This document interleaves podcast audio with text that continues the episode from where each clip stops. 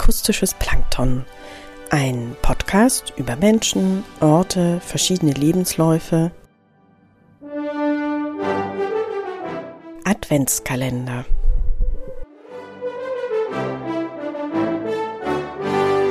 Vierundzwanzig neue und alte Briefe aus den vergangenen Jahren, fiktiv, biografisch, an 24 Schriftstellerinnen, geschrieben und gelesen von Theresa Art.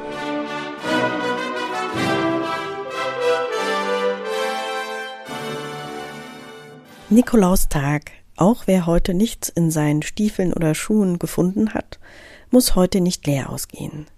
Wir begeben uns in die Schweizer Berge zu Johanna Spiri, die gerade erfahren hat, dass ihr Buch Heidi nun doch verlegt wird. 16. Dezember 1880. Meine liebe Betsy, nun ist es geschehen. Das kleine Heidi wird auf Wanderschaft gehen. Ich erhielt heute einen Brief meines zukünftigen Verlegers. Stell dir vor, er war voll des Lobes für die Geschichte des kleinen Waisenkinds. Der Titel wird lauten Heidis Lehr- und Wanderjahre. Eine Geschichte für Kinder und auch für solche, welche Kinder lieb haben. Ich bin so aufgeregt und kann es kaum erwarten, das Büchlein in den Händen zu halten. Es wird noch vor dem Weihnachtsfest erscheinen. Ich hätte es mir nie träumen lassen, dass ich in meinem Alter von 53 Jahren noch einmal ein Buch mit meinem Namen veröffentlichen werde. Ach, Betsy, ich werde dir sofort ein Exemplar zukommen lassen. Du hast mich so viel unterstützt und ohne dich wäre ich nicht beim Schreiben geblieben. Ich habe auch schon eine Idee, wie es mit der kleinen Heidi weitergehen kann. Ich bin wie im Schreibrausch. Es ist das erste Mal seit Jahren, dass ich mich besser fühle. Ich fühle mich fast ein bisschen wie Heidi. Du wirst auch einen Teil von mir in ihr erkennen. Auch sie leidet an dieser Unfreiheit, an diesen furchtbaren Stimmungsschwankungen, die einen in Besitz nehmen und die keiner versteht. Nicht einmal mein Vater, der Johann Jakob Häuser, der sich den Krankheiten des Geistes und der Nerven widmet und stets in seinem Doktorhaus und unserem damaligen Wohnhaus widmete. Manchmal hörte ich als Kind die Schmerzensschreie der Patienten, wenn sie operiert wurden. Manche blieben auch einige Tage bei uns. Es war wie eine andere Welt. Als ich dann nach der Volksschule und dem Privatunterricht in Zürich und später noch einmal im Internat Wartland nach Hirzel zurückkehrte und meine jüngeren Schwestern daheim unterrichtete, war ich schon ein wenig neidisch auf meine Brüder, die alsbald zu studieren begannen. Hier lernte ich doch auch den Bernhard Spiri kennen. Als wir 1852 heirateten, hätte ich mir nicht recht träumen lassen, dass unsere Ehe so verlaufen würde. Es ist, als würden wir zwei Leben parallel führen. Ich dachte früher immer, mit der Heirat würde ich diese Traurigkeit hinter mir lassen können. Doch das Schreiben ist ein Ausgleich. Als Bernhard in Zürich Stadtschreiber wurde, da hatte er natürlich den höchsten Posten in seiner Laufbahn erklommen, da spürte ich doch, wie wenig Interesse und Zeit er für mich und unseren Sohn Bernhard übrig hatte. Ich bin es leid, all diese Hausarbeit und Aufgaben an manchen Tagen türmt sich ein nicht erklimmbarer Berg vor mir auf. Er steht da schwarz vor mir und verschattet alles.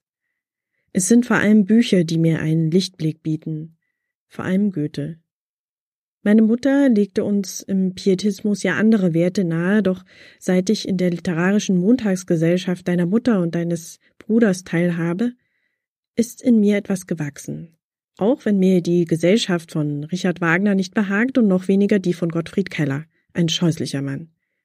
Ich weiß, Bernhard schätzt beide Herren und vor allem die von Herrn Wagner. Erinnerst du dich noch an meine erste Veröffentlichung unter Pseudonym? Bernhard sah es ja nicht so gern, wenn ich schrieb oder las. Diese war zwar noch im Pietismus verhaftet, doch durch den Erfolg von Ein Blatt von Fronis Grab, wo ich von einem Frauenschicksal schrieb, die sich in ihrer Frömmigkeit ihrem brutalen Ehemann auf, auf den Ratschlag des Herrn Pfarrer Gott ergeben hingibt, bis sie stirbt. Es waren meine ersten Schreibversuche für eine Öffentlichkeit außerhalb der Familie, der Bekannten. Aufgrund des Erfolges ergab sich der Kontakt zu meinem heutigen Verleger. Ich glaube, das Heidi zeigt mir einen neuen Weg auf. Der Verleger schrieb mir schon, dass er einige Exemplare mehr drucken lassen wird denn er ist zuversichtlich, dass es einige Käufer geben wird. Ich glaube, sie unterscheidet sich in der Art ihres Charakters von anderen Büchern. Sie ist fröhlich, mutig, naiv und hilfsbereit, ohne zu sehr moralisierend auf die Leser einwirken zu wollen. Ich muss dieses Briefchen nun leider beenden. Liebe Betsy, auf ganz bald. PS. Nach ihrem literarischen Erfolg Heidi, der in über 50 Sprachen übersetzt worden ist und millionenfach verlegt wurde, beginnt Johanna Spiri, sich für die Belange der Frauen einzusetzen. Sie ist in der Kommission für die erste höhere Schule für Mädchen und setzt sich dafür ein, dass ihre Nichte Emily als Frau an der Universität in Zürich studieren darf. Als sie an Krebs erkrankt, lässt sie sich von der Ärztin Marie Helm Vögtlin behandeln, die als erste Frau in der Schweiz ihre Approbation als Ärztin erhält. 1884 stirbt zunächst ihr Sohn Bernhard nach langer Krankheit und darauf auch ihr Mann Bernhard. Biri ist durch ihren literarischen Erfolg unabhängig und beginnt allein zu reisen, was für die damalige Zeit eher ungewöhnlich war. 1901 stirbt sie in Zürich am Zeltweg jenem Heim, wo auch schon Richard Wagner und Gottfried Keller wohnten. Viele Briefe forderte sie wohl schon zu Lebzeiten wieder ein, um sie zu vernichten, und auf die Frage nach biografischen Angaben äußerte sie sich nur, dass ihr Leben ein sehr einfaches war und es nichts Besonderes gab. Ihr Inneres aber durchaus sturmvoll. Doch wer kann das erzählen? fragt sie dann zurück.